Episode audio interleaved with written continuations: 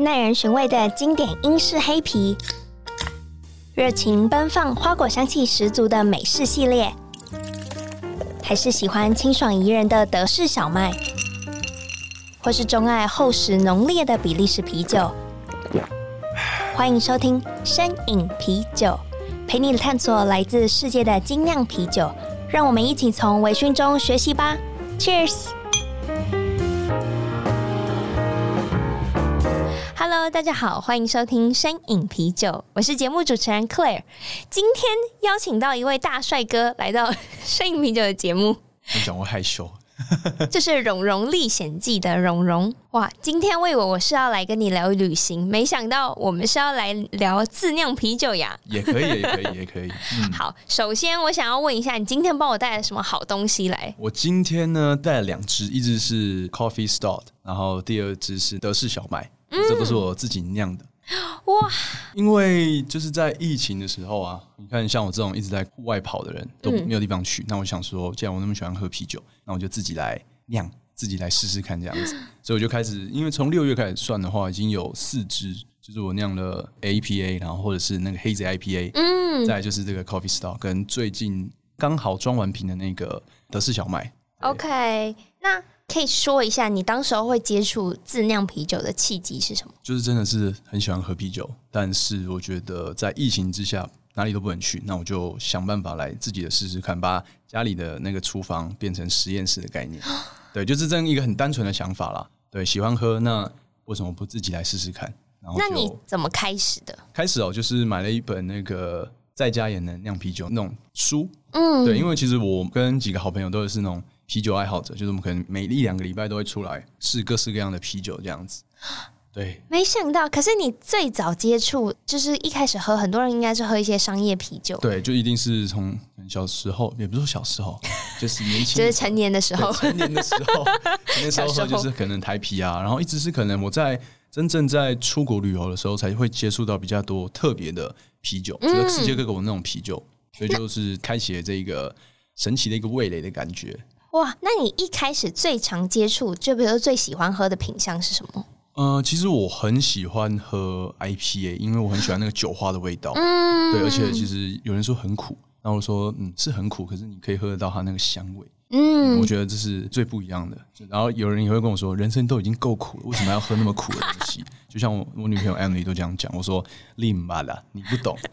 你知道我都会怎么说吗？就是我要举例，就是为什么 IPA 那么苦，你还愿意继续喝？就是像你吃辣一样，哦，会上瘾。对对对，你会越吃越辣。那啤酒其实你会从 IPA 然后喝到美式黑的 Double，就是会越喝越。没错，我现在在一边录影的过程中，一边来继续接它的那个发酵太旺盛了，所以它现在不断的冒泡。不过也可以啊，我刚好手边有一杯美式咖啡，还好有一个，要不然就是要用嘴巴接了。真的，而且美式咖啡其实跟它的风味应该不会相差很多，其实差不多啦。我是待会还是可以把这个美式喝掉，就是味道可能再重一点这样。对，那你在自酿过程的这些经验中有失败的经验吗？目前酿了四批，我觉得最失败的可能就是在后发的时候，就是瓶中发酵的时候，它的那个气泡拿捏不准，就像现在一样。OK，哎、欸，可是你这个不是。头酵母的自然发酵吗？呃，这个是因为其实它会分两个阶段，第一个阶段是在发酵桶里面自己发酵，我们丢酵母进去，大概要两个礼拜。对，两个礼拜之后，它其实产生的是酒精。嗯，那接下来呢，就是要让它产生那个气泡。那我们通常在家没有那些专业的设备，就是找瓶子，然后把酒投进去以后，接下来就是糖分，就是弄弄那个葡萄糖，对，单糖这样子，然后把它放进瓶子内。那其实每一罐。有些人可能就是用煮糖水一比一的方式，直接倒进了发酵桶。嗯，那其实这个就是我前面两批的一个制作方式。OK，但是那个有些很多糖分，有些没有，所以有些是跟香槟一样，嗯、有些基本上就是很 plain 就没有。呃，麦汁，对对对，有点酒精的麦汁，所以就是有点难去控制。那到后来，像这一批，我就是用拿针筒一罐一罐的去打进去，对，就是加那个糖水进去。哇，哎、欸，那它通常就是从你第一次发酵到第二次发酵，这中间大概隔的时间多长？就是前面两个礼拜，后面两个礼拜，所以至少要一个月。一个月就基本上就像那个健达出奇蛋，你一个月后才会知道你这批有没有成功，味道有没有好喝。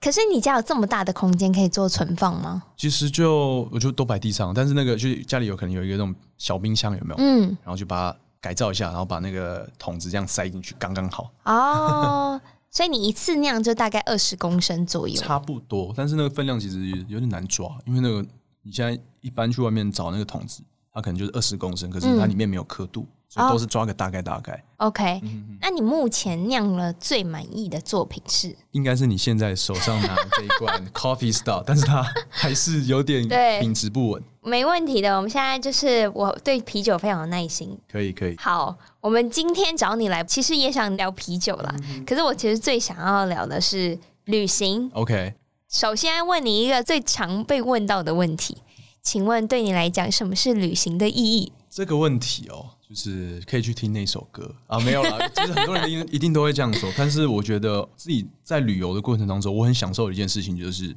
跟当地人的一个互动、一个交流。嗯、对，因为其实像旅行的话，很多人的方式，要么就是跟团，要么就自由行。对。那像我自己是很喜欢，就是用那个沙发冲浪 （Couchsurfing）。我也是。对，我觉得这样子可以能够认识到最 local 的那个当地的文化，直接侵入人家的家中。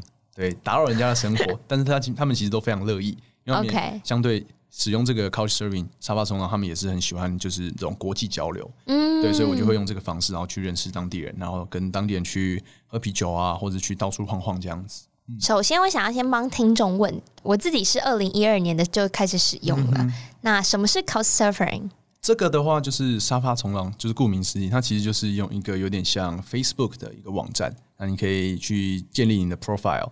照片啊，然后你的一些简介，那其实就是有点像用这个方式去交朋友。嗯，就说，哎，我可能几月几号到几月几号会去哪一个城市，那不知道有没有人可以接待？那这时候你就会收到一些来信这样子，然后就有点像直接到那边，然后去跟人家见面，然后素昧平生这样。所以我觉得这个过程当中会很需要勇气。嗯，但是试用这个以后你会上瘾，对，就是真的是跟啤酒一样喝了会上瘾的概念。很会接，一定要的。好，那你第一个 Couchsurfing 的国家是？我第一个应该就是在美国。美国对，那时候去看 NBA 的时候，因为就是跟大学同学，嗯、然后就想说没有什么钱，然后其实消费也蛮高，在美国，所以我们就找了这个方式，两个礼拜，然后就是到处去找 Couchsurfing 这样 Surfer 这样子，还有 Host。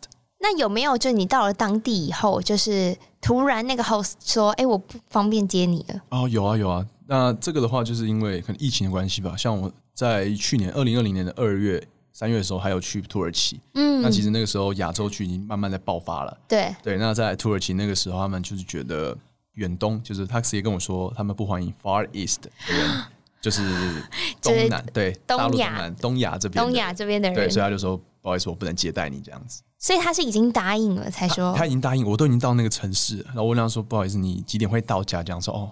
然后临时，然后一开始都不回，然后到后来还是跟我说：“哦，不好意思，我们就是不接受远东来的人这样子。”然后就只能好吧。后来自己去，就是你怎么解决这个危机？呃，这个危机其实前面我是被青年旅社赶出来，所以我真的假的？对，我在在青年旅社，就是他，我在那柜台已经要 check in 了，然后他就说：“哎，我找不到你的那个 confirmation。”我说：“有啊。”然后我就拿我的手机给他看，结果他说没有。我说：“嗯，你要不要再确认一下？”他说。嗯，我们不欢迎那个，他觉得我是 Chinese，他说我不欢迎，我说哦不是，我是 Taiwan 这样子，我就给他看我的那个护照，呃，对，然后说不管还是不管不行，然后我就在那边用网络开始看有没有其他的住宿可以看，然后看 Airbnb 啊，然后看 Couchsurfing，然后跟我说，如果你再不离开的话，我就要叫警察，然后我就装没听到，因为我就是还是继续用网络嘛，结果过了大概三分钟，他就开始打电话。然后我就听到他讲关键词，然后我就好，那还是就是直接离开，真的该该走了。对啊，对啊，我说好，那不要自讨没趣这样子。可是应该很伤人吧？在那个当下你会觉得很很无助，但是觉得就好吧。那既然都遇到了，逆来顺受这样子。哦、嗯哼哼，我们来适应一下好了。好啊，就是不好也可以直接说。嗯，香气有有。因为我后来是在第一阶段发酵完十四天之前，我丢了大概一公斤的咖啡豆。嗯，让它进去去就是纯豆子这样一公斤，然后进让它进去去吸那个味道，这样子就应该有点豆子的酸味。哎、欸，有有酸味出来了，最后面、嗯、很好喝哎、欸，真的吗？很好喝。然后我人在这边，然后 没有没有没有不好喝，我会直接讲，毕竟我喝了就是上百种啤酒，嗯、真的哎、欸，很平衡度很高，而且有就是碳酸感，嗯、然后同时香气也很够，就是你不说我会觉得这个是市售的。对，哎，成功了，成功了。真的。可是你知道成功的酿酒是什么？你知道什么？不知道，就是你要能再复制出来。OK。因为我们现在都是一批一批，因为我现在就是尝试每一种不同的配方，嗯，因为就是一开始算算练习嘛。那其实我觉得那种这种 coffee store 就是烘焙过的麦芽再去酿，其实是有点挑战的。OK，因为它基基本上已经烤过了嘛，对，对，所以它里面的其实糖的发酵率比较低，就是会你要去拿捏那个火候。对，我觉得就是一个蛮大的挑战。可以，我们就从旅行，不好意思哦，听众们，大 大家一定会觉得非常开。哎，现在聊咖啡，一下一下聊就是咖啡 style，一下聊旅行。那我这边想问一下，就是你那时候你说投入咖啡豆，你是实际我们磨咖啡的那个豆子，直接拿去煮沸吗？就是呃，不用煮，不用煮，它是冷泡，呃，冷泡，因为冷泡的话，它那个味道会比较香啊。对，算是冷泡还是煮沸的时候直接热泡？因为煮沸的时候，其实像是如果你要加咖啡，直接下去也可以，煮过咖啡也可以。啊、但是我我当然我都比较不喜欢用这个方式，因为其实有些东西它煮过，它的味道会变。对对对，对，所以我就想那就用咖啡豆最原始的那个味道，那个香味。然后就是在冷泡的时候把它丢进去哦，嗯、就是在发酵的时候冷泡。嗯，其实就跟投那个啤酒花啤酒花概念是一样的啊，对，就是让它我只要它的香味，我不要它的其他的苦味啊那些感觉。那你有特别选吗？就是我家里有那个星巴克的，我就直接丢进去了。对，我没有，我也没有看，因为其实我平常是不喝咖啡啊，真的、哦，对，因为我喝不出咖啡的那个苦啊、哦，对，所以平常没有在碰，所以我看到我咖啡豆直接算一算一公斤，然后丢下去这样。对，然后就是其实这一批其实一开始我觉得会失败。因为其实，在煮完那个瞬间，我试喝了一下，嗯，啊、跟中药一样苦，我想说完蛋。但我后来觉得，我已经花了四五个小时在弄这一批，那我还是坚持，对，坚持，在一个月后就会知道它到底好不好喝。啊、就意外的发现，嗯，这个转变有点出乎我的意料、欸，哎，对呀、啊，这个是有，嗯，我赞许哇！如果大家有机会，可以，对。容容不止，就是可以旅行，也会酿啤酒，就是斜杠的概念。对，不可能把人家工作都抢掉。没有没有没有。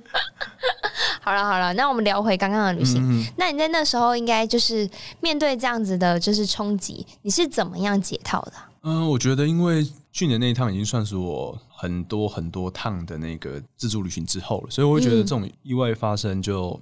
拍拍屁股就直接走人，然后就在可能借个网路，然后在路上闲晃，然后调试一下自己的心情。当下一定会觉得很阿杂、很干，对对对，这一定是人之常情嘛。嗯、但后来想一想，就说嗯，好，那在干之余呢，我就想说要找地方住，因为那时候已经下午大概两三点了。OK，对，然后背着我大小行囊，我就觉得，哎，在那边唉声叹气是没有用的。然后开始就真的是上 Airbnb，然后我觉得还好，我就找到一个，虽然也算年轻人，然后在那边租了一个。哦我记得他那个房子非常非常好，就是大概有三房两厅，在那个安卡拉，就是土耳其的首都。嗯，然后我问他说：“你这样租多少钱？”他说：“一个月八千块台币。”然后我说：“哇，你们土耳其的那个房价都那么平易近人？”对，他说：“哦，这个其实算有点高了。”我说：“好，那我告诉你，我就开那个我们玩一零四那种租屋有没有？就给他看。”他说：“哇，你们台湾好恐怖哦。”然后我就想说，哎，他住在这边其实也算因祸得福啦。你看不用钱，然后晚上我们还一起出去 hang out，然后就一起出去逛街，然后一起体验到比较 local 的一些文化。嗯，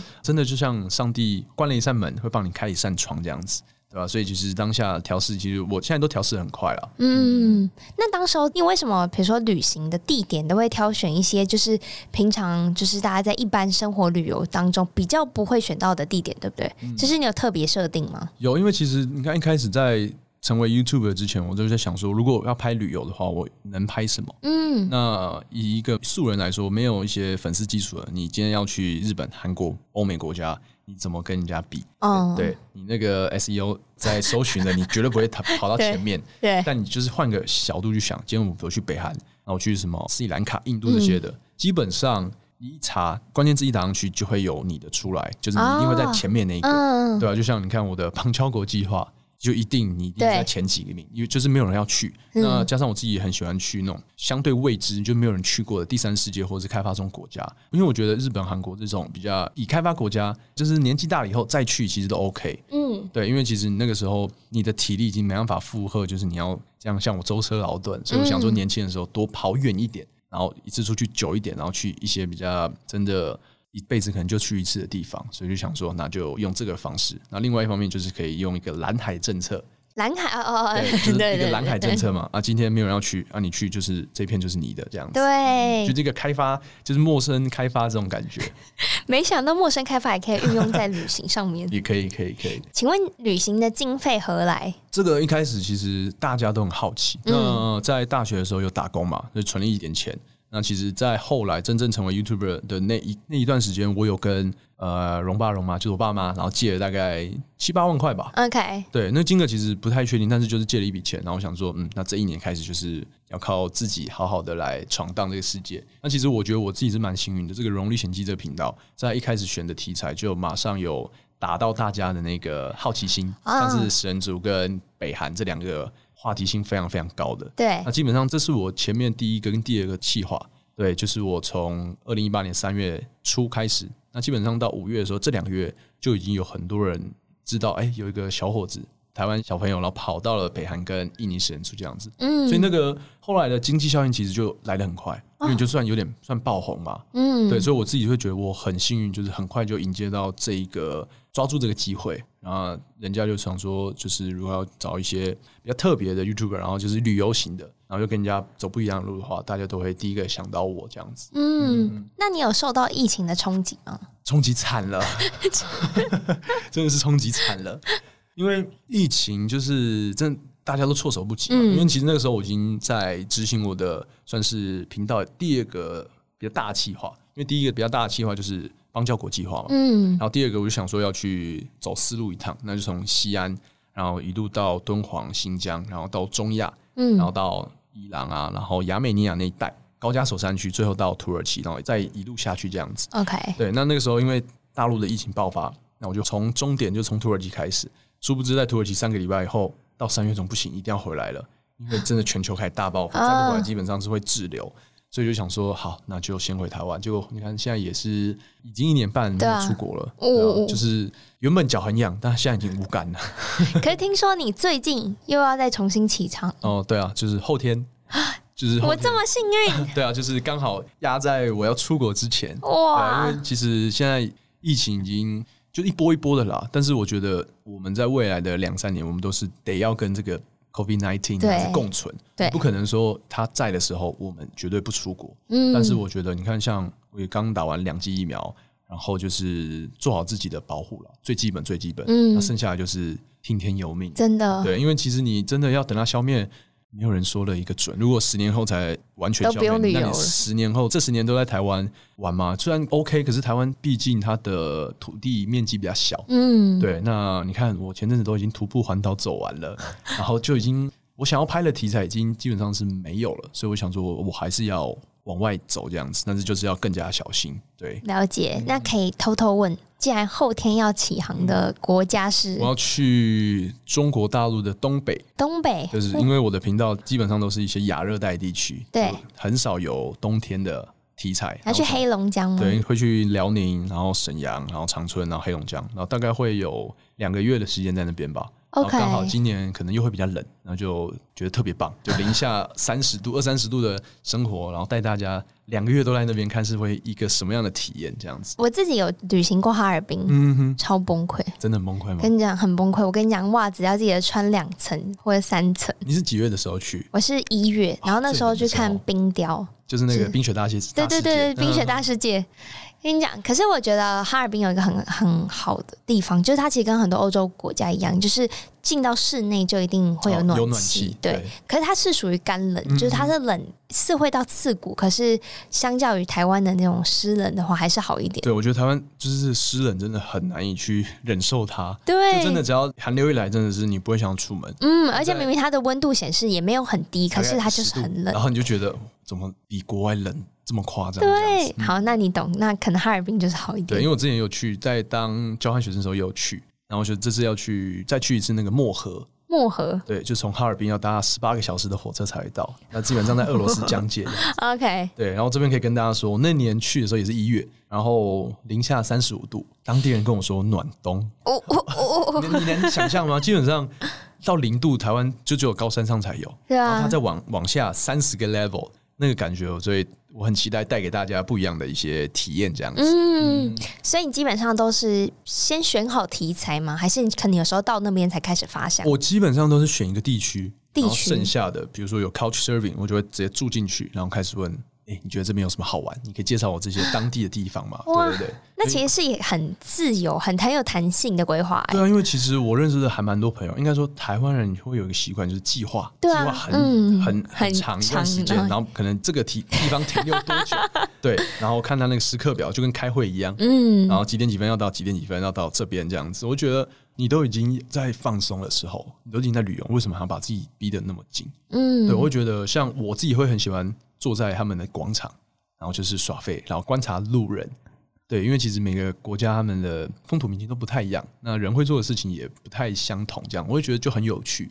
对，看路人的一举一动，我会觉得嗯，好奇妙哦，那种。请问有观察到怎么样的不同地区的不同的样态吗？因为比如说在中美洲嘛，瓜地马拉，它就是一个算古文明玛雅的，所以你就会看到在那个街角，就是玛雅那种真的是原住民玛雅人，他们会在贩售一些像是。芒果干，呃.应该说新鲜的芒果，可是他们新鲜的芒果会加辣椒粉，哦，oh, 直接这样吃。嗯，我一开始觉得我完全不懂，就吃下去发现，哇，很好吃，而且可以激发出芒果的那个甜味。甜味，对、嗯、对，大家如果现在手边有芒果，可以试试看。加辣椒粉，对，加辣椒粉，然后就直接撒上去，所以就是你可以看到呃世界各国的游客，然后在面对这个呃玛雅文明的一个感觉，因为你旁边其实就是呃大概十七、十八世纪那种西班牙殖民的建筑这样子，嗯，所以它基本上是为一个文化冲突感非常大，现代，然后十七、十八世纪，然后再回到大概十世纪玛雅人，因为他们其实因为要销售那些东西，他们会穿他们传统服装，这样大家哇。看就会看到他们这样，对所以就是同一个时间在二十一世纪有二十一世纪的人。十七、十八世纪的建筑，然后还有大概九世纪、十世纪那个玛雅文明那种感觉，所以那个过程就是很冲击，对，很冲击，就是很也可以说很疗愈，就是你可以看到有点在文化冲突那种感觉。嗯，嗯那这个除了就是瓜地马拉，这是邦交国，对我们邦交国邦交国计划的时候有遇到这件事情。嗯，那你在邦交国中，我很好奇，你还有去哪些特别的地方？我看你有去巴拉圭，可然后你那时候有品尝一个，就是连我们餐厅也有卖，嗯、就是。巴拉圭汤就是固态的汤就是，就是那个巴拉圭 sopa sopa 巴拉圭呀。对，那个东西就是你就会觉得 what the hell，明明是一块咸蛋糕，真的是口感真的是咸蛋糕。哎，其实这个在台湾也吃得到。嗯，对对对，有些餐厅它其实有卖一些南美洲的菜，这个吃得到。然后我那之前去吃的时候，觉得哎，有回到巴拉圭的感觉。对，就真的在吃一块咸蛋糕，只有咸蛋糕，但是其实是他们的汤。对，它就是烧干的时候。对，就是这个这个文化就是很奇妙啦。你觉得你真的要到那个地方，你才会发现哦，原来这么的特别。嗯，那像是我觉得有一些地区可能想象得到它会有什么特色菜。嗯、那北韩呢？北韩有什么特色菜啊？北韩哦，其实我觉得那时候去了四天三夜，我觉得还蛮有趣的，所以蛮推荐大家去。就是你每一个人去，他会有一个不同的感觉。对，像。特色菜的话，是要跟团吗？北韩一定要跟团，北韩你只能跟团。对，基本上他能让你看到的就是就是他要给你看到的，对，他已经设定好了，那不给你看到，你怎么样都不会看得到这样子。所以他像他们就是要去吃他们那个冷面，嗯，对，就是那个朝鲜的冷面，因为他是朝鲜族嘛，所以朝鲜冷面的话，其实就是对我来说就是有点像凉面，但是他们那个口感又不太一样，然后他们又很喜欢用那种扁的筷子。哦，oh. 对，我觉得用扁的筷子真的很难，很难以操作，你知道吗？用用习惯圆，那扁的就其实很还蛮难的。然后那个时候我们还要去吃一个算他们的传统名菜，在那个呃开城，就是在那个北纬三十八度线附近的一个城市，哦，它有一个就是有点像同门宴，同门宴就是因为它会有大概八九个那种小小的呃碗，然后都是用铜制的，然后打开就是饭啊，然后很有日式的那种饭盒的感觉，就是全部把它打开这样，嗯、然后就是每一个人都前面都十几个碗。哇，就是我叫它同门宴。同门宴，其实我觉得在北韩吃东西很好吃，因为他用的那个米都是那种东北的大米。OK，哦，那个饭真的很好吃，然后还有餐餐都有啤酒可以喝，这是真的，大家完全想不到。因为我去的时候我就想说，哎，桌上每一个人面前都有那个他们的啤酒这样子，嗯，对，北韩的啤酒，但其实是中国大陆那边制造的。OK，对，东北制造，但是就是会有北韩的一些。字这样子，OK，哦，蛮特别的，所以喝起来像是拉格嘛，就是对他们都基本上就是拉格比较清爽，嗯、对，就有点像青岛青岛啤酒那样子，嗯、就是淡淡的，但是还是有一点麦芽香这样。那你在旅行那么多国家，还有没有喝到什么特色的啤酒啊？特色的话，就是刚刚讲到青岛啤酒厂，他们有出一款，就是你一定要去参加他们导览才可以喝得到那种，他们叫原浆吗？忘记了。哦，有 Caliber。对，就有点像十八天。嗯。对，但是我觉得它的那个在现场喝起来不会输给十八天。对，因为我因为我之前也有因为拍摄的有去建国啤酒啤酒厂，台北的建国啤酒厂去看他们生产十八天过程，那我们就直接从生产线这样拉下一罐，哇，那一罐真的有够好喝，三两下就把六百 CC 把它喝完，因为太顺了，嗯，那个味道太香了，很绵密，很对，然后就跟厂长那边聊天，然后就哎，马上就两三瓶了，然后说哎不行，要拍摄这样子，嗯、就是那个你在青岛啤酒厂也可以喝到这么好喝的，而且你在其他地方绝对买不到，你一定要参加团。然后才可以从它里面有卖一公升的，然后有那种大桶的两三公升的。哇，对。然后我觉得在青岛很特别一个点是，你在路边买啤酒是用塑胶袋。塑胶袋？你说冬瓜茶，我们喝冬瓜茶那种就是一公升一公升这样子，然后就是一袋这样子。太幽默了吧？然后就拎在路上，然后可以边走边喝。然后我们那时候其实就是呃，因为我跟两个外国朋友一起去，然后我们就三个人喝。一袋这样子，有点像在那个颜色有点像呕吐物，你知道吗？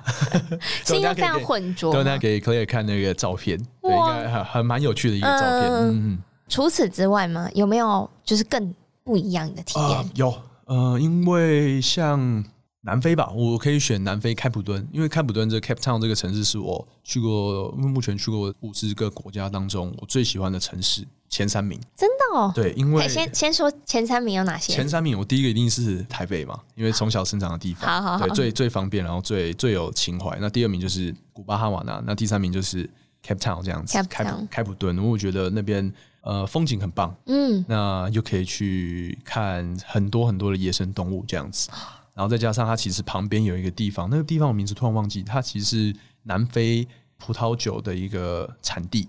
对，从开普敦那边搭火车大概半个小时就可以到了。嗯，所以如果有去过南非开普敦的话，你会觉得那边的红酒怎么那么便宜？两罐一百五十块台币哦，两罐呃那种七百五的，一百五十块台币，而且品质都不会差到哪去，因为它基本上就是产地直送。哇，对，所以就是如果喜欢喝酒哦，那边是一个好地方，而且真的是好地方。对，而且因为南非这个民族，他们又非常喜欢吃肉。嗯，对，所以我可我在那个时候可能就是晚上吃牛排，然后可能八盎司，然后配。红酒或啤酒这样子，一个晚上才三四百块，哇，欸，这个超划算的。对，但是你要去想，它其实治安不是那么好。南非治安是出了名的坏，嗯，对。但开普敦已经算是白人比较多了，嗯，对。如果你真的在那个 Johannesburg 约翰尼斯堡的话，就是更危险这样子。对，那其实其实。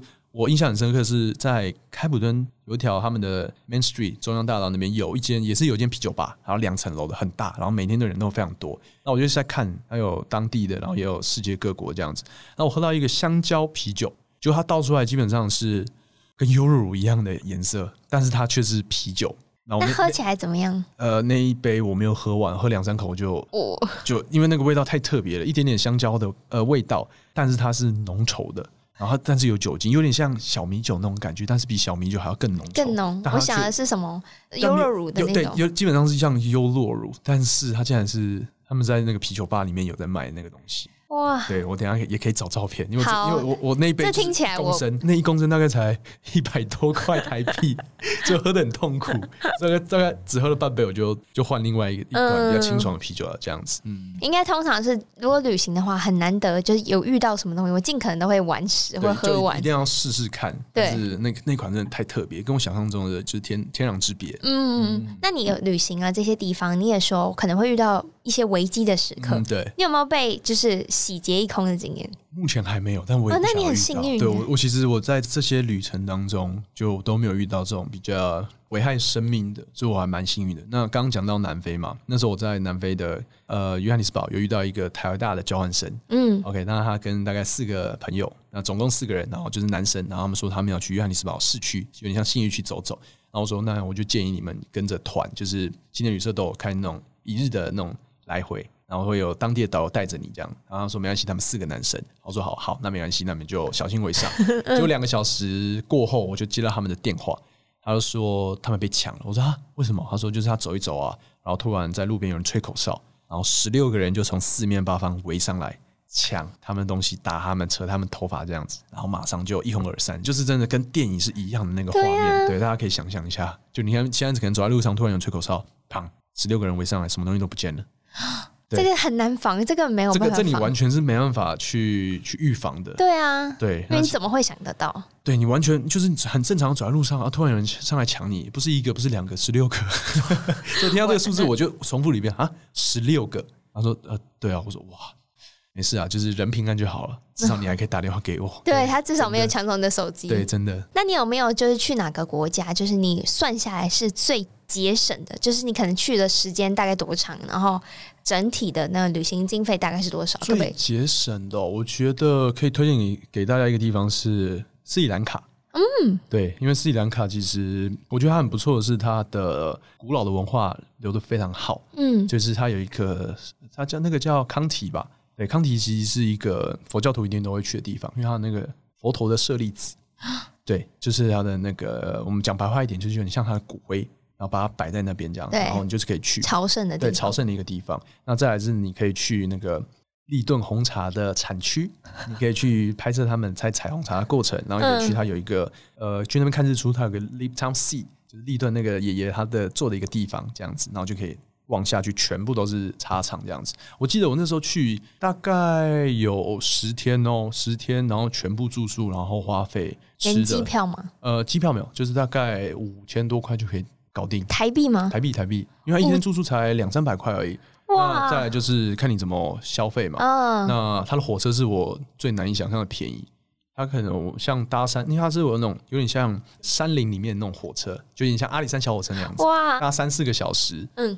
三十二块台币，我会记得那么清楚，是因为那个票证，我以为他打错，但是没有，就是那么便宜。你在那边搭火车就是那么便宜，太扯了吧？三四个小时，然后三十几块台币，然后还有他们有一段是在那个滨海公路旁边，嗯、所以就有点像那个呃，那个叫《神隐少女》，她不是有在海上的那个火车嘛？对，它其实就是取样于那个斯里兰卡的火车。它会经过海上吗？它其实就在海旁边。OK，你大概铁轨沙滩上那种吗？它其实就是在对，基本上就是在沙滩这样，那旁边就是一望一望无际的那个印度洋这样子。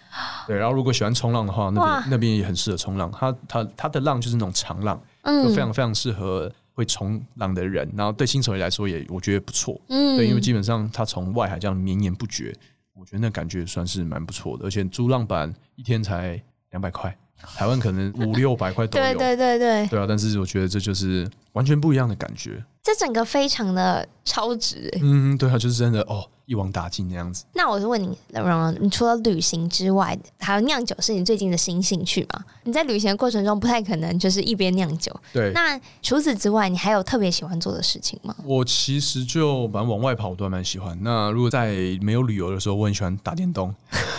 好，这还蛮宅的，很很符合你的年纪。对，就是很因为小时候都很喜欢打，跟 PS Two 啊，然后现在就是。PS，我可能就是在抵达台湾之前，我就会先从 PC 用先订三四个游戏，然后回来剪片的时候，就是早上剪片，下午就打，有可能就是一整个下午就是都不起来，然后一直打，一直打，一直打，一直打。因为因为在国外就是没有这个机会，然后总算可以回到台湾，那就一鼓作气把它玩完这样。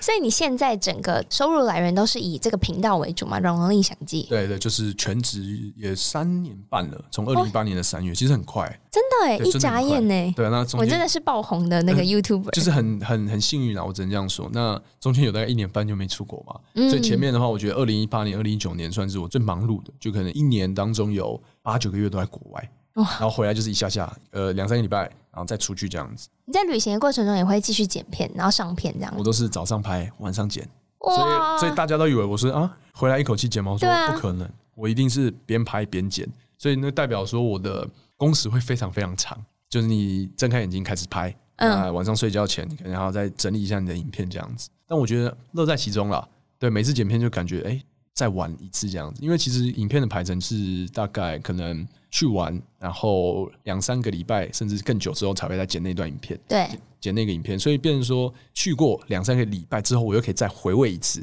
就把那个回忆抓回来。这样，对，就是把它抓回来，觉得嗯，然后再揣摩一下当时的情境，我觉得还不错的。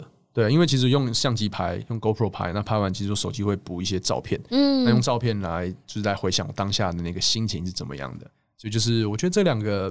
就是真的很好玩啦，虽然很累，但我觉得趁年轻蛮就累一点，我觉得是 OK 的。哇，哎、欸，这个体验感觉是很……你怎么会一开始怎么会想说要帮自己打造成，就是我要做 YouTube channel，然后我要变成全职的 YouTuber 这样子。因为其实是梦想成为那种外景节目主持人。嗯，对，小时候有看那个冒险王嘛，嗯，三立那个，然后就是明道啊，然后看亮哲，然后佑胜他们这样，嗯，就是可以去世界各国，然后地球的角落，我就很羡慕他们。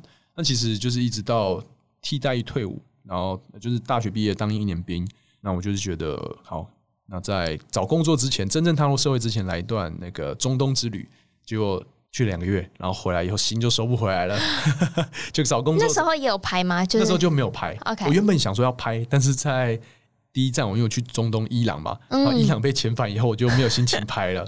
对，所以就变成说到后来找工作找两三个月、三四个月，我觉得坐办公室好像不是我想要的。嗯，我觉得可以去追寻一下自己的梦想，因为那时候二十四岁嘛，那二十四岁我觉得跟二十五岁出社会没有什么差。对，那我觉得好，那就跟家里人讲说，那给我一年时间。那我来挑战一下自己，就是真的成为外景节目主持人的话，要怎么开始走？那因为我自己是英文系毕业的，嗯，那从英文系跳到这种传播产业，基本上你没有作品的话，人家绝对不会找你。对啊，对，那就是我就用这个 YouTube 频道，因为人人都可以当 YouTuber。那你的东西就是你的素材，然后你的剪片那些方式，我都是上 YouTube 自学。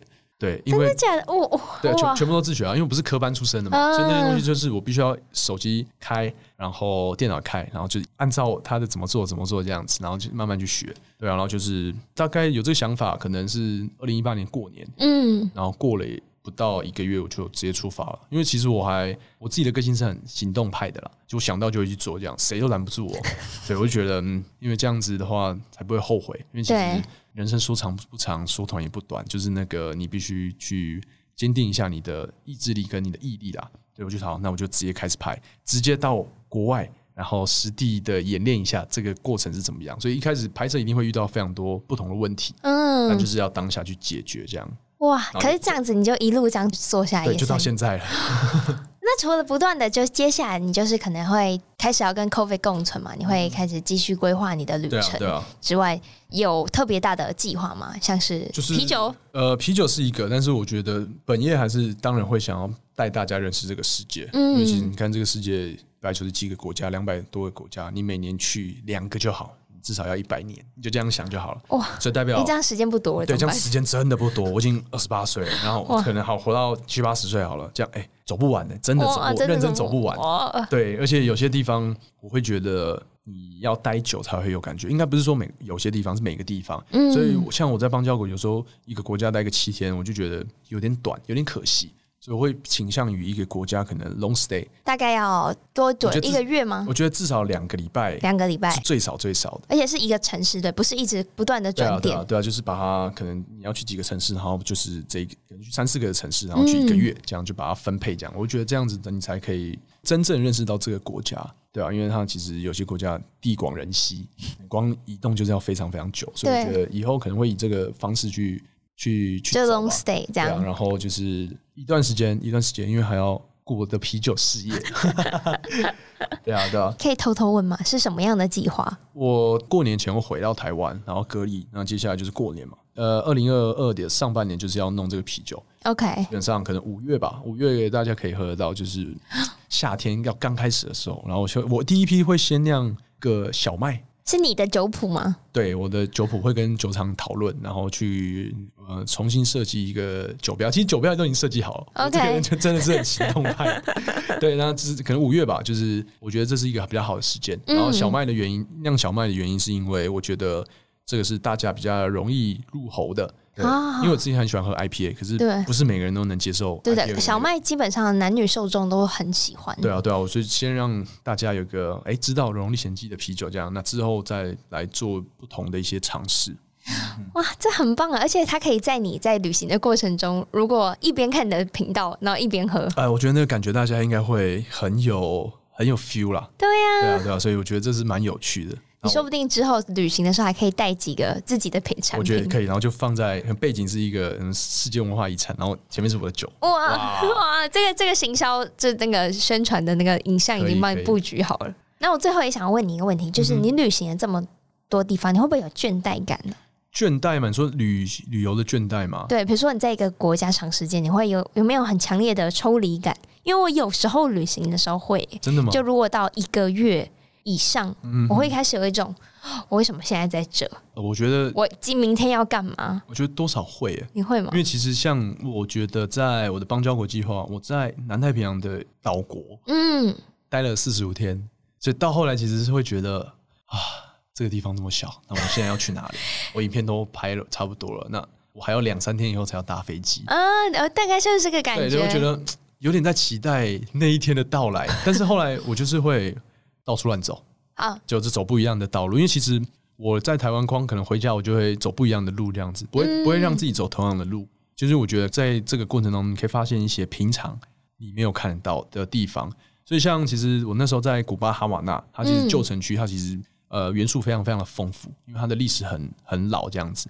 那我每一天就是走不一样的路，然后就像自己迷路啊，对，然后觉得哎，把自己放在这边迷路，对，然后就啊不看地图，我就看到可能看到这个街角十字路口，我就往右转。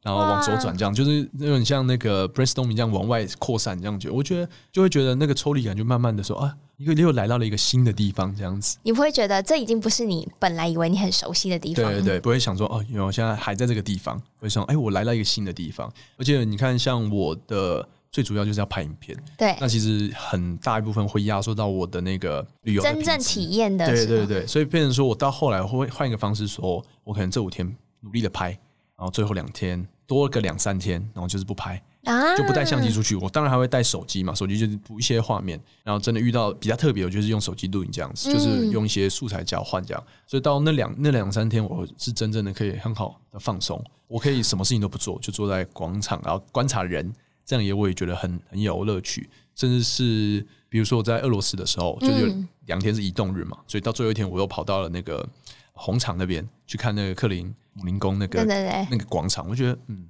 跟当初来拍影片那个身上有责任感的那感觉又不太一样哇，就真的是一个游客，然后就是啊、哦，好好的享受这个感觉这样哇，哎、欸，我觉得你这个这样子的那个转换是对于自己在旅行的时候的心境调试是非常好。对啊，因为其实大家可能都会有一个时间的压力。对啊，对啊，那你可能就是拍拍这边拍拍这边拍拍，那你其实你没有时间去消化。我觉得，因为我觉得旅游也算是一个。上课的过程吧，就是你可以认识这个世界非常好的一个方式。那你总要有时间消化。哇，对，因为消化这个东西，比如说我们在，因为我觉得在拍影片，比如例如用拍影片来说，最难最难的就是博物馆，因为东西太多。所以那时候我在梵蒂冈的时候，他那梵蒂冈博物馆里面有东西好多，两万两万多五万多样的东西这样子，等着你去发掘。那到后来其实你就会很麻木，对，但是。后来在剪影片的时候，你就会去查非常非常多论文啊，然后学术的一些报告，然后挑一些东西比较有趣来跟大家分享。那又等于说，哎。这些我也可以讲，我就觉得哎，自己还蛮厉害的，对啊，随随便便就有，就是头头是道的感觉。嗯，对，我觉得就是这个消化的过程还蛮重要的。而且就跟你你刚刚有说前面有提到，就是你后续剪片，你会觉得哎，我又再回味一次，哎、嗯，可能我那时候没有留心，我因为查了资料，然后现在帮就是观众们加了一些注解，反而另外一次学到了更多。嗯哼哼，我觉得那个是最有趣的吧。哦、嗯，就是你在当下可以享受，回到台湾，回到家，你又可以再享受一次。真的很棒哎！对啊，所以很忙啊。真的好，你现在去了五十个地方，可以请你在节目最后挑三个地方，不能是你喜欢的国家，而是三个你觉得就是爱喝酒的人适合去的国家也好，城市也好。这个哦，喝酒，我觉得第一个一定是刚刚有说到的那个开普敦。嗯，对。那我觉得以色列也不错，虽然以色列物价很高，对，但是我去以色列那个 Tel Aviv，就是特拉维夫，我的感觉其实跟台北很像。哦，对，它其实很现代化，嗯，搭公车感觉啊，但是就是你物价可能多个三四倍，哇，对，所以像我那时候有一在住在青旅的一个晚上，我就跑去附近的夜店，因为就是他们的酒吧文化跟夜店文化算是很厉害，非常非常厉害的。那厉害怎么说？就是很多样化。OK，对，那你不像台湾，可能进去夜店要入场费，那那边的话，我就是每到那个晚上跑了三间，但是都待了十五分钟，喝完一瓶啤酒就换一间这样子，那我觉得就有点像那个。Bar serving 那种感觉，那、嗯、我觉得那个文化，嗯，每一间的音乐又不太一样啊，啤酒也都不太一样。我觉得这是一个蛮蛮不错的享受了。就你花可能没多少钱，但是你可以享受到三种不一样的一个文化，呃，气氛这样。所以第一个就是开普敦，然后第二个是以色列，那第三个的话，我觉得目前熊熊没有。没有没有没有想法，对，熊熊没有想法。好，这个有机会，如果到时候大家有兴趣的话，可以到那个《荣荣历险记》的 Instagram 也可以，可以问你吗？没问题。就说，请问一下，你想到了吗？可以可以，我一定会 跟你讲很多。对，我先回去准备这样。太好了，今天真的非常谢谢蓉蓉来到就是摄影啤酒的节目。谢谢。然后，如果对你的频道有兴趣的话，要怎么样搜寻到你？就打《融融历险记》就找得到，融合的融，然后 Ben's Adventure。这个还还蛮好找的啦，很好找，很好找，其实很好找。比较特别的那个《融融历险记》这样，而且蓉蓉本人是跟就是影像当中一样，非常的自己讲嘿。好，那这集节目也是由 ABB Bar and Kitchen 赞助播出。那如果有想要了解更多啤酒相关的资讯的话，也欢迎到 ClearDrink.com 或是我的 Instagram Drinkies 底线 Podcast D R I N K I E S，然后底线 P O D C A S T。然后这里非常谢谢，就是融融，希望你的旅途一切顺利。好，没问题。然后我也会继续 follow 你的频道。谢谢。对，然后有一天就说，哎，你看他有上过节目哦，现在变真的超红，你看吧，当初就是。没有，当初也是一个爆红的 YouTuber。对对，我们一起拯救了一瓶啤酒。没错，真的哎，也希望你的啤酒品牌可以尽快的推出。没问题。然后我们也敬请期待，到时候都会公布在你的社群嘛。对，到时候会一定会有一系列的一些活动这样子。太好了，记得一定要邀约我。一定一定，好，一定要。好，太好了，那就明年见喽。好，明年见。好，那我们节目就到这了，一起说拜拜吧。好，拜拜，拜拜。